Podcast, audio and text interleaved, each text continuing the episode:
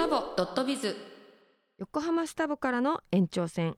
明るい港横浜の未来を目指して。横浜のビジネスの点と点をつなげる。そして人と人地域と地域。過去現在未来の信頼の架け橋を作る。ゆるいビジネス情報番組です。アリンコです。ドクタートリーです。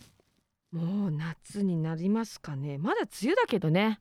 夏の気配をちょっとずつ感じる日も多くなってきましたね夏に向けての心の準備って書いてあった心の準備ですね、うんうん。夏に向けての心の準備。新しい出会いを求めるための。応援してくれてるんですね 私のこと、すね。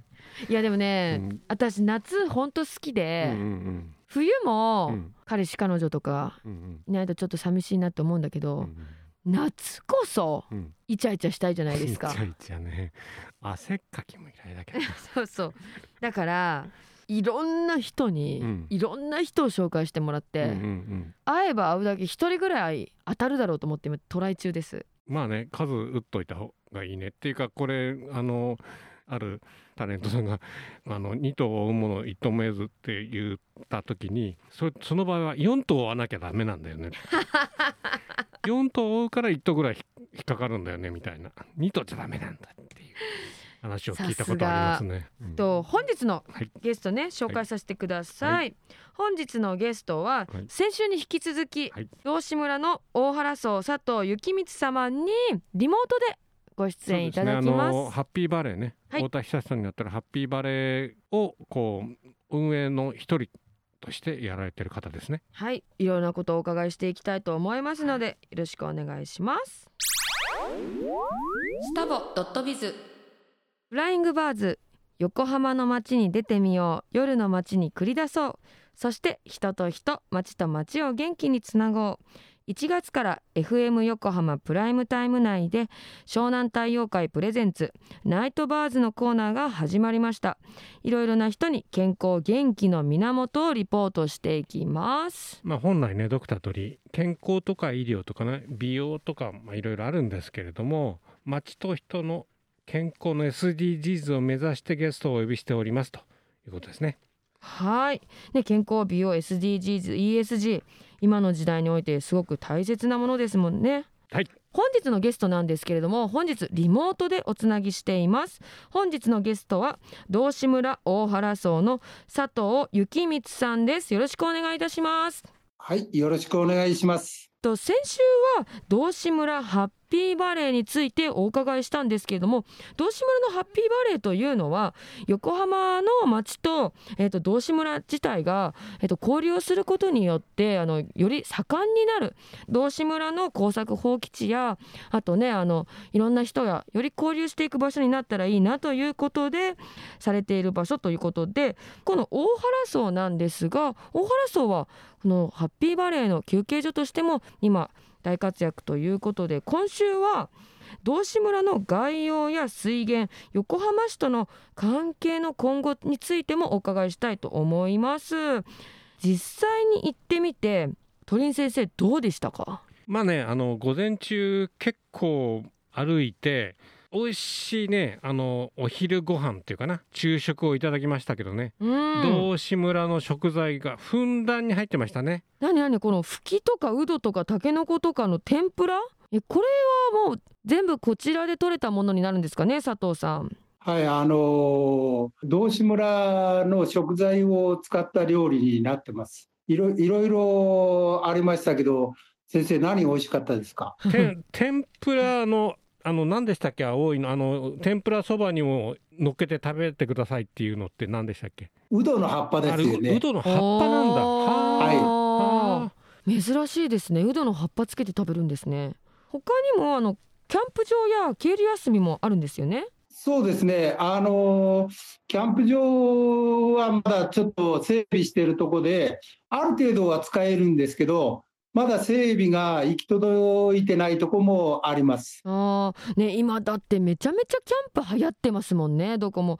ね佐藤さんもね出来上がるの楽しみですよね。なんかもうね。そうですね、あのうちのキャンプ場は、ハッピーバレーさん会員限定ということで、一応あの目指してますけど、で渓流遊びもできるんですか？あ十分できます。あの川で遊ぶことも釣り釣りもできますし、ああの小さいお子さんならちょっとね泳ぐこともできると思いますけど、うんあじゃあ川魚とかも釣れるんですね。はい、あのヤマメ、イワナ、アユ、ねそういう魚が釣れます。あーやっぱりこれ豊かな水源だからこそのこのキャンプ場になりますね。そうですね、あの多分道志村の川の水のきれいさを見てもらうだけでも、結構感動すると思います。うんうんうんうん。あの水田の田植えも鳥居先生されたんですか？まあ、田植えはこれこれからっていうかあれですよねこの時じゃないですよね田植えはの予定は、予定はいつ頃でしたっけ？お終わってる形ですかねえっと、田植えの体験ができるのが、うんうん。6月4日とそうですね。5日で、そうですね。同時にドロンコ運動会もその時にあのやります。はい。え何ですか？ドロンコ運動会ってすごい気になるんですけど。はい、あの田んぼの中に水を張ったのを白かきして、ちょっと泥んこになるようにしまして、その中にあのペットボトルに商品名を書いたのを埋めてもらって、宝探しをしたり。い。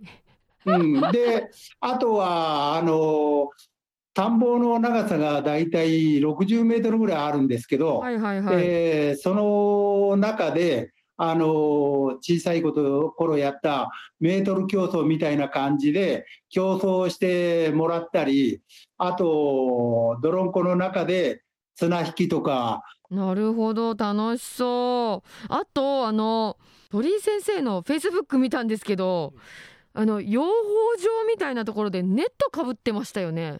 あれは蜂よけですか？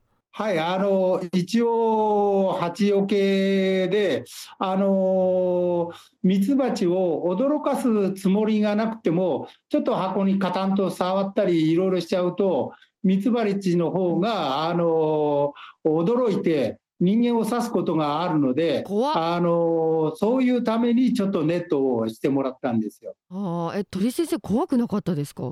ネットをねしてると怖くないんですけども佐藤さんはですね弟さんも含めて手袋もネットもしてなかったですよねえはい。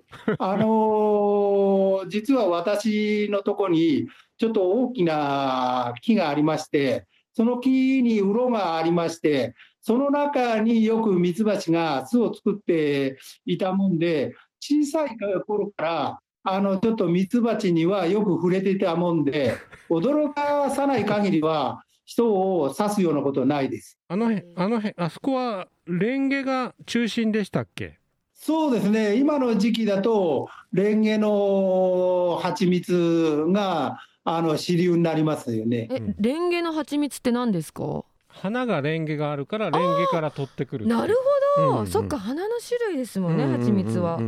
へえ面白い。周囲 5, 5キロでしたっけ？2キロでしたっけ？飛ぶっていうのは、えっ、と、大体ね、んあの、5キロぐらいまでは飛ぶと言われてるんですけはどあ、3キロぐらいを目安にしてくれた方が 3キロいやいいかと思います。いやすごいなあ。あの小さな体で3キロも飛ぶんですね。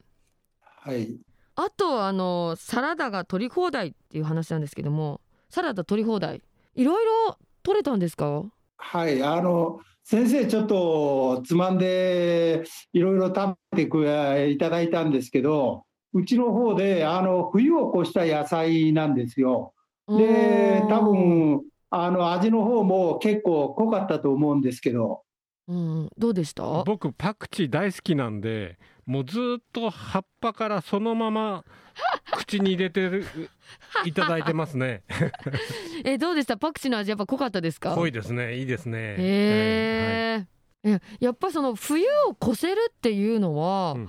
土壌がしっかり栄養がないと持たないですよね。そうですね、あの冬をこう越せる種類は割と少ないんですけど、あの今年初めてあのイタリアンパセリとかパクチーが冬冬を順調に越してくれましたので、越した野菜は多分美味しかったと思います。えー私も食べてみたかったです。あと佐藤さんにあのお伺いしたいんですけども今回のこの道志村の道志村の過疎化問題限界集落などいろいろあると思うんですけれどもどんなことを解決していきたいですか今後。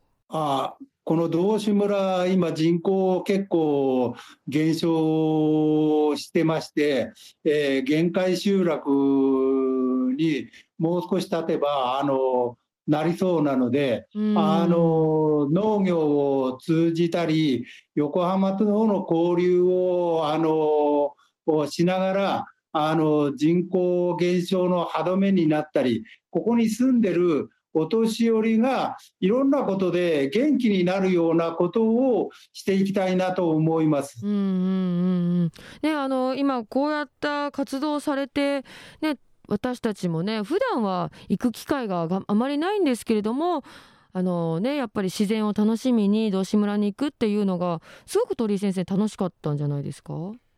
まあ、今回ねあの結構僕昔山中湖に行く時に間をあの道を通ってったんです。さすがにね僕運転この年になってきついなと思ったんですけれどもあの桑原さんあのタクシー潤さん潤沢ですね。今回はあの楽させていただいて潤沢さんに乗って道志村に行くっていうツアーをまあ組んでいただいたという形になってるんです。だから僕すごく楽させていただきました、潤タクシーに。あのうん潤沢さん、うんあの車もすごく良くてね、逆に羨ましかったですよね。うんまたお邪魔させていただきます。はい、次回、次回も先生、何かまたね、いろいろ考えておきますので、よろしくお願いいたします。そうですね。またお邪魔させていただきます。佐藤さんえっ、と今後の活動などについてあの佐藤さんに最後一言いただいてもよろしいでしょうか？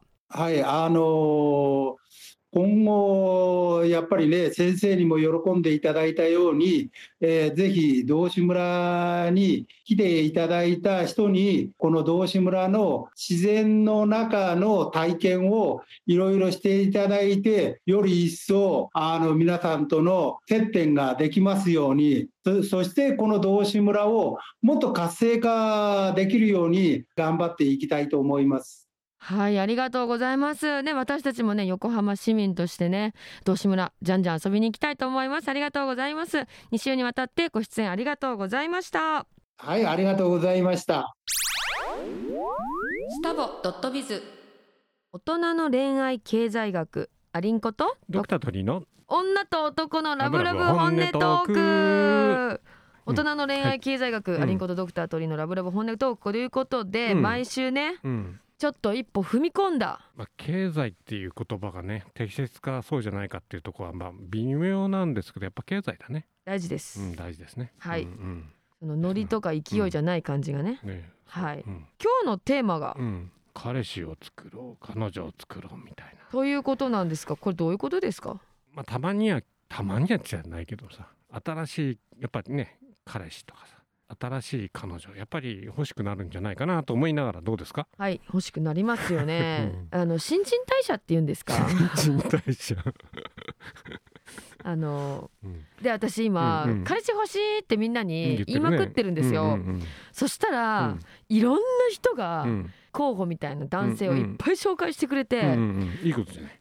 いいことなんですけど、うんうん。めちゃめちゃ日々忙しいんですよ。で、うん。こう新しい男性と知り合って、インプットになるわけじゃないですか。うん。だけど次会う約束とかが、うん。もう予定入りすぎてて デートの約束とかできないんですよ全うん然、うん。なんかこうアウトプットできないっていうかうなんかこうたまる一方になっちゃってて、うんうん。なんかこう在庫はいっぱい抱えてんだけど その在庫を一層整理できないね。てない生かしきれてないみたいになってて、うんいやだからね、ゆ人に言ってみるってうん。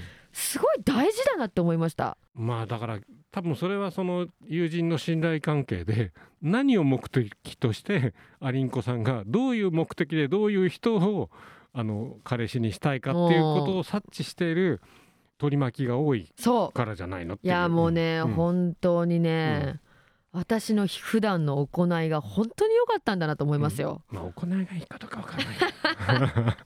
もううん、常日頃から私のタイプは結構はっきりしていてうん。分かっていたので、うん。分かっているので。ででもこれ彼氏だよね。彼氏彼氏だから一応彼氏は一人だよね。そうですよね。ね。うん。だからまあ複数から選択するのかまあいわゆるまあ多数のボーイフレンドのうちの一人とかさなんかそういう、確かに。感じで。ありますよね、でも逆に、うんあの紹介とかしてもらった時うに、ん。真面目にうん。最初から結婚を前提にみたいな感じで来られると、うん。引きません？なんか私そういう男性逆に引いちゃうんですよ。あ。ちょっとラフにこれ行きませんか？あのって。経済学的にまた時効の話なんだけど、はい。昔僕結婚を前提に付き合ってくださいってよく言ってたのね。はそれ僕結婚してた時なんで 僕が結婚していることを前提に付き合ってくださいっていうあのをそっちの？うん、使ってた。時効ですね。時効です。えー、そうなの、うん。まあだからででもだから逆にそれそういうつもりでさ私即結婚前提考えてないからさそれで気楽に行こうよみたいなうん。感じで言った方がやっぱり男女もスタートはね楽ですよね、楽だよね。う。ん、参入障壁低くうん。入ってから、フィルタリングをすればそういいわけ。ですフィルタリングして、大学海外の大学みたいな範囲は簡単だけど出るのは大変みたいなね。はい。うん出れないみたいな。略奪みたいな。そう、うん。まあねちょっとでもまあな、うん。でもねあの例えば彼氏4人いるとするじゃない、うん。1番目はさ2番3番4番知らないわけじゃん。はいはいはいはいはい。で2番目は1番のことは知ってるけど、はいはいはい。2番 3, 3 番4番で3番目はそうそうそう。1番2番3番は知ってるけど4番は知らないわけじゃん。うん、4番は自分の上に3人いることを知ってるじゃん。はいはいはいはい、はい、ということは 4, 番目の男子が 一番信頼してるっていうんじゃないかなとなるほどね。うん。じゃあ私もそう思います、うん。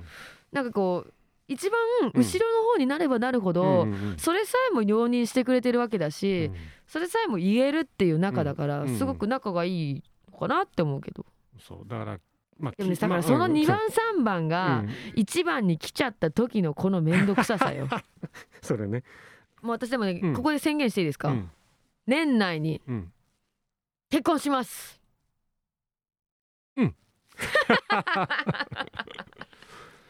まあ結婚はね。そうそう、うんこれねあの、うん。うんみんなに言ってるんですよ、うんうん年内に結婚しますって言って、ううんんうん。うんありねそれね、うん毎年聞いてるからって言って、うんうんみんなにね普通にね流されてるんですけど、うん。まあ結婚は一回もしてもいいかもな。でしょ？うん。まあ一回してその一回はもう続けたいですけどね私は。まあそれはね。まあ一回してあ見て見るとまあこんなもんかなっていうのわかるんで。ああ、なんでそういう夢のないこと言うかな。いやいや夢は夢はあるよ 一回罰がつくとなんとなくこう自由度がさ、なるほどね。うん、あるからだからそうそう別れた時の気持ちよさ。うん。あのね離婚したその日に自分一人であのすき焼きを食べたの。こんな美味しいすき焼きが あったかと思うぐらいえ憎めないと夫婦ってのは別れちゃいけないっていうへえなんかよく寂しくなるとかって言うじゃないですか、もうねうウッキウキしてたな。まあそう そういうもんなんで一回結婚。好きで始まった恋なのに、うん。だからまあ一回ねあの結婚アリンコさんも早めに結婚してはい。実体験をしながら、はい、まあうまくいかなかったら別れてくくださいと。そうだね。そうそれがいいと思いますよ、はい。スタボドットビズこのコーナーは最近気になった話題を雑誌新刊から選んで紹介します。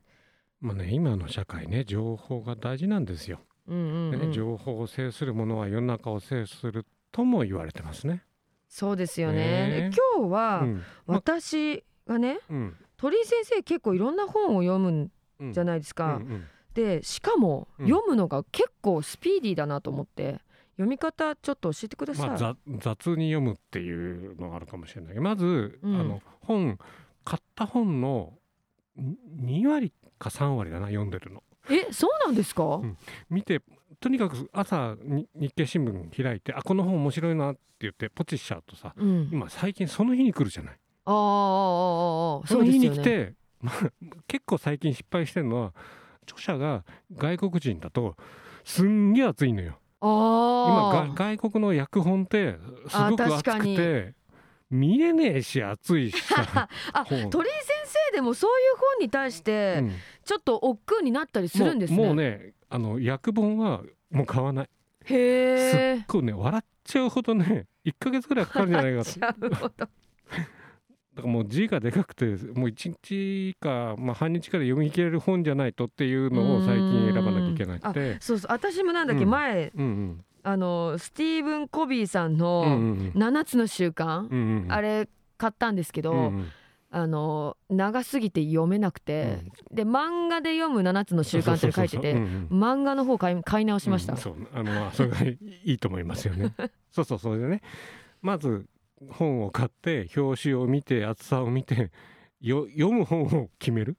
ああ、でまあ読む本を決めたらこの本をちゃんと読むかいい加減に読むかっていうのはをまず決める。えそうなんだ。でその時にまず作者のプロフィールがあるじゃない？何々大学のあそこを見てでまあ例えばラジオのさ紹介でもプロフィール。あこの人こういう考えでこういう人なんだなっていうのをまずじっくり考えるのね。うんうんうん。でその先に前書きを読んであこの人がこういうことを言いたいんだって思うじゃない。でその先に目次。うんうんうん。目次を5分か10分ぐらい眺めるの。ああ私も最近、うんうんうん。目次前鳥居先生が言ってたからうんうんうんうん。見るようにしてんですけど、うん。目次見ると、うん。なんか文章の流れっていうか本の流れが見えて読めるから、うんなんかこう本に置いてかれないですよね。で目次を見たらまず読みたいとこから読み読む。最初からじゃなくて。うんうんうん。でそこが面白ければそれから前に行ったり後ろに行ったり。えそこ面白くなかったらどうするんですやめか嘘。やめる。えだってうさ、んうん。本買ってうんうん。100%読まないと、うんなんか本がもったいないのかなっていう気がするんですけど、まあでもあの1,000円の本で5時間かけて無駄にしたら自分の時給200円じゃない、確かに。でも、うんなんかこうこの本何言ってんのかな全然わかんないなって思っうんて、うん。難しいけどきっと意味がありそうっていう本の時とかはどうすればいいんですか、うんうんまあでも全部そこから吸収しようとは思わないだろうから、うんうん。本当はメモ取るのもいいんだけどもメモも今パソコンとか、はいはいはい。iPad になっちゃってるからなかなか本とさ読めないじゃない。だからもうその時はポストイットを束にしておいてうん。ただ貼ってくの。へー。でポストイットもちょっとでかいポストイットかじゃん。でそこにメモを書いて貼っとくとポストイットだらけの本になって後から見直すとあここに何が書いてあったなっていうぐらいは思い出せるかななるほど、うん。なんか私の知り合いうも、んうん。ポストイットやるっていう方いたんですよ、うんうんうんで私もそれやりたいんだけど私、うん。Kindle 派なんですよね。Kindle って僕いいんだけどもあのどこまで読んだかっていうさこの指の厚みあ。がさこう読めないくなっちゃうじゃない？うともう一つは Kindle って一つの束になってるから、あはいはいはい。昔買った写真集とか出てきちゃうじゃん。グラビあアグラビアアイテムーありますね。あのそうそうそう。それを見ちゃうどうしてもそっちの方に目がいって それ中身始めると本読めなくなっちゃうんだよね。わかる。いやだからなんか Kindle のアプリの中って、うんうんあのそのライブラリーの部分ってうんうんうん。昔の本がダーって並んでるじゃないですか、うん。で消せないじゃん。そう。あまあ削除はできるんですけどね、うんうんうん。なんかさでもさちょっとさ恥ずかしくないですか？本棚見られるのって。まあだからその自分で自分の本棚でさグラドルのさ 写真集とか出てくると恥ずかしいやらさもう一回見たいやらでさ戻っちゃうんだよね。だから僕キ Kindle ねあのやめてんの。え Kindle 立ちしてるの。えあとさ、うん。その生の本とうん。Kindle の、うん。そのまあどっちがメリットあると思います？メリットっていうかよ使いやすい？やっぱポストイットとか貼れるから生本ですか、生本邪魔にはなるけどうもん、、重いし。重いしでもだから逆に Kindle で頭残るかなっていうのがちょっと心配なんだね。例えばー電子カルテとかあるじゃない？で結構電子カルテがうんあのメインなんだけども僕は紙まだ使ってんのね。うんうんうん。そうさちょっとさとこの患者さんこんなこと言ったとかさここにちょっとうるさい。とかさ あこの人いい人とかさ誰かのあの友達とか書けるじゃない。それなんか書けないじゃない。電子カルテそういうテ書かないんですか？あそういうメモまでさちょこちょこっとしたことまでなかなか書けないじゃない、なかなかそういうのでであのめくっちゃうと、まあ、昔のノートでもさ、はいはい。なんかこの辺のここに書いてあった記憶があるなみたいなのが何なんですかね？スクロール写真で覚えてるっていうイメスクローージルしちゃうと分かんなくなっちゃうから、うー。んだからそのまああの Kindle でもいいんだけど斜め読みみたいなことができれば電子書籍もいいんじゃないかなとは思うけどうね。ん。いやうん。でね今度、うんうん。さっき思ったんだけど、うんうん鳥居先生が、うん。と私が同じ本を読んだ時に、うん。感じる価値観って違うんじゃないかなと思っていて、うん。一緒の本を読んだ感想会とかしたらレビューでどっちがいいかね。だからそそのハウツー本なのかビジネス本なのか男女の恋愛本なのか、まあ無難にうん、「ハウトゥー本の方が楽なんじゃないですか最初。人生ご指南型とかさ。自己啓発的じゃないけど。まあだけどあれじゃないの？もうちょっとさこういろんな多様性の男女の多様性の意見が分かれる。そしたら、うん私はうん。うん。官能小説とかも面白いと思いますけどね。夜だしこの番組放送、うん。うんまあね、うん。あの私のおすすめの官能小説があるんですけども、うんうん村山由佳さんの「うんうん。あの花酔い」っていう本がありまして、うんうん。めちゃめちゃ、うん。あの描写がすごく美しいんですよ。言えないんじゃないここで今。言えない言えない。全あ然言えない。あとでポストイット貼ってそれ調べておこうかなと 思いますけどね、はい。そうなんですよ、うん。ぜひ。うん、なんかそういうことでもねいろいろやっていけたらいいかなって思面ってますね。白いですね。はい。最近気になる本雑誌のこうね。そうそうそうそう、う雑誌の本の内容を話すのもいいんだけれども、う株それ株式読みみたいなね、うん、そうそう面。白いかもしれないですね、はい、うん、ぜひまあ新しい取り組みもやってやってみてましょう。ね。はい。はーい。スタボドットビズ。まあねいつもね医者以外の話をしているのでこのコーナーはドクター鳥居としての医療コーナーにしますと、まあ、尿とプラスってことなんですけどまあ先ほど皆さん糖尿って読んでたっていうことなんですけども、糖尿と尿糖は違う？糖尿病はあるけども尿糖っていうのは尿に糖が出てるってことだよね。あー。えこれってさ、うんあのー糖尿病の人っうて、ん。尿におし尿に糖が出過ぎることがあるのかなまあっていうかねあのー、大体血糖値が300を超えてくると腎臓から再吸収ができないんで糖が溢れてくるっていう。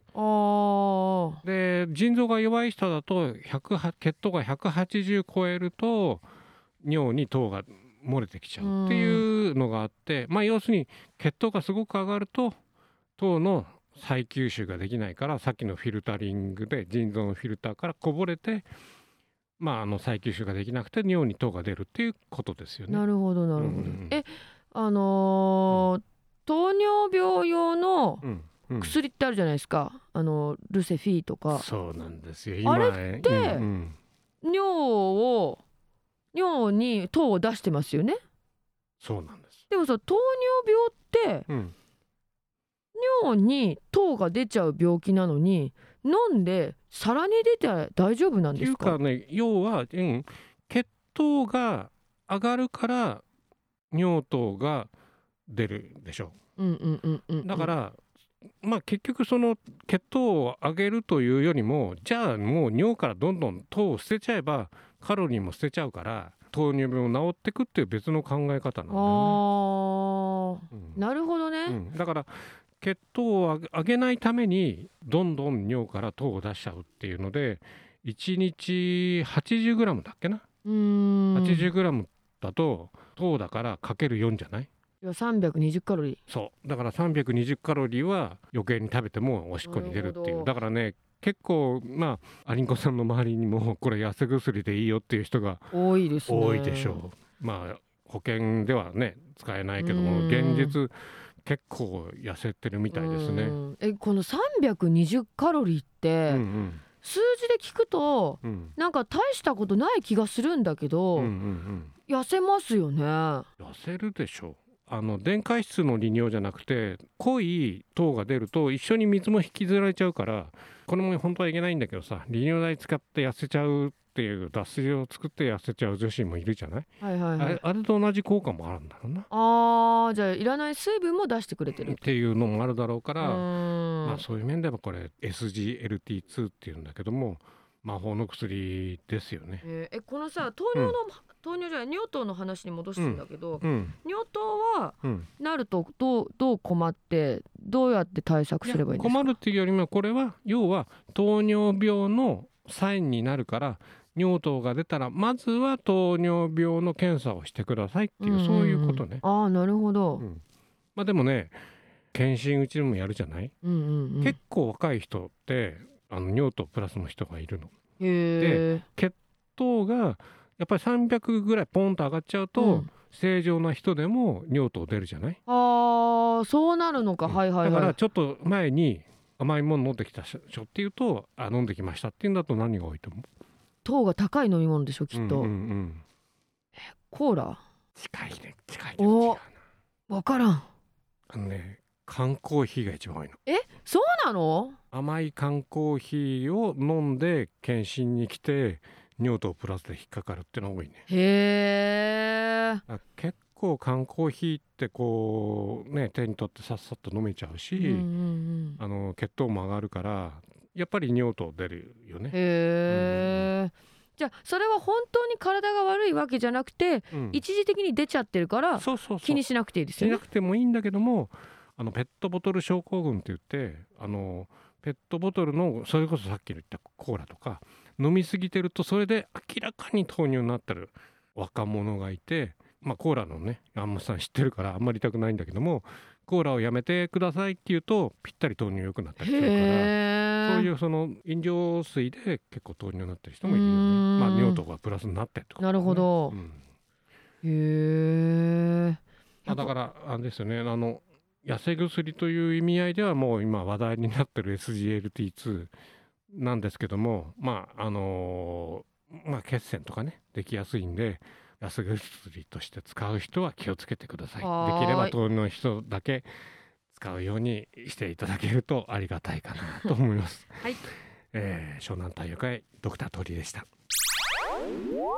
スタボドットビズ。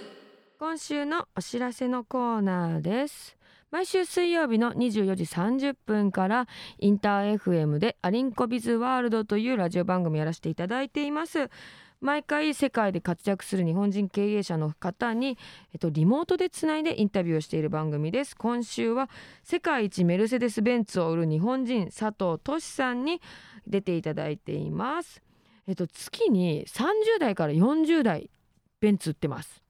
であの他の方が何台ぐらい売ってるのかっていうと、うんうん。だいたい34台です、うん。だからもうぶっちぎりで一番売ってるんですけれども英語全然喋れなくて私より喋れないんじゃないかっていうぐらいなんですけどやっぱコミュニケーション能力だったり距離感だったり日本人に言ってるわけじゃないんだよね。もちろんあのアメリカ人うんメキシコ人も海外の英語を母国語とする人を相手に売ってるんですけれども、うんやっぱりその彼なりのうんルールがあって、うんそのルールなんかいろいろ聞いてますんでよかったら聞いてください。聞きたいね僕もね。うん。うん鳥居先生からは、まあ、メディカルハーブティーはまあじゃあいろんなところでねあの販売しています。まあいろんなあのビルボードでもねあの飲めますんであの手に取ってあの飲んでいただければと思います。はーい。番組では皆様からのメッセージを受け付けています。メールアドレスは sdb861 アットマークマリン -fm.com です。ご意見、リクエスト何でも受け付けてますので、ぜひ何か連絡くれると嬉しいです。スタボドットビズさて1時間お聞きいただきありがとうございました。道志村ハッピーバレー。私もぜひ体験してみたいです。鳥居先生どうでしたか？まあねハッピーバレーはねい一回ね行ってみないとわかんないね。えね。なんか稲作体験とか、うんうんうん。あとドロンコ運動会、うん。いろいろやってみたいですね。あのね熊とか出てくるらしいんだけどもあれ山から降りてくる時に脅かすと熊が下から山に入るじゃない。はいはいはいはい。でぶつかっちゃうんだ。え？だから山から降りてくる時が怖いんだって言ってあなるほどた、うん。ね、自分が山から降りてくる時のが熊と会うと怖いっていうんですね。でも熊はあ気をつけてくださいね本当にね。まあ熊と怖い女子には気をつけなきゃいけない。であとねあのしゅんくんねあのディレクター、はい。あの裏フェスでもねお皿を回すところでねもう人だかりがいて僕見に行ったんだけどね。本当です顔か？顔さえ見えない状態で。そんな人だかりになってたんですか？かりになって。今回ね選曲もさいいですよいいね。もうねなんかもうさちょっとやっといてって言うとすごいこうさうん。自由度の高いいいやっ選曲ぱりね幅が広いですよもう一ね個ずつさあの曲の説明できないんだけどさ山下達郎が歌ってんのかと思ったら違かったりとかさなんかいろいろあった そんなよねのあったっけ？うん、あれびっくりしたよね。まあね、しゅんくんの人だかりがうん嘘なのか本当なのかも確認するためにも私も行ってみたいと思います。ぜひともお願いいたします。はい。それでは1時間お聞きいただきありがとうございました。お相手はアリンコとドクタートリーでした。スタボドットビズ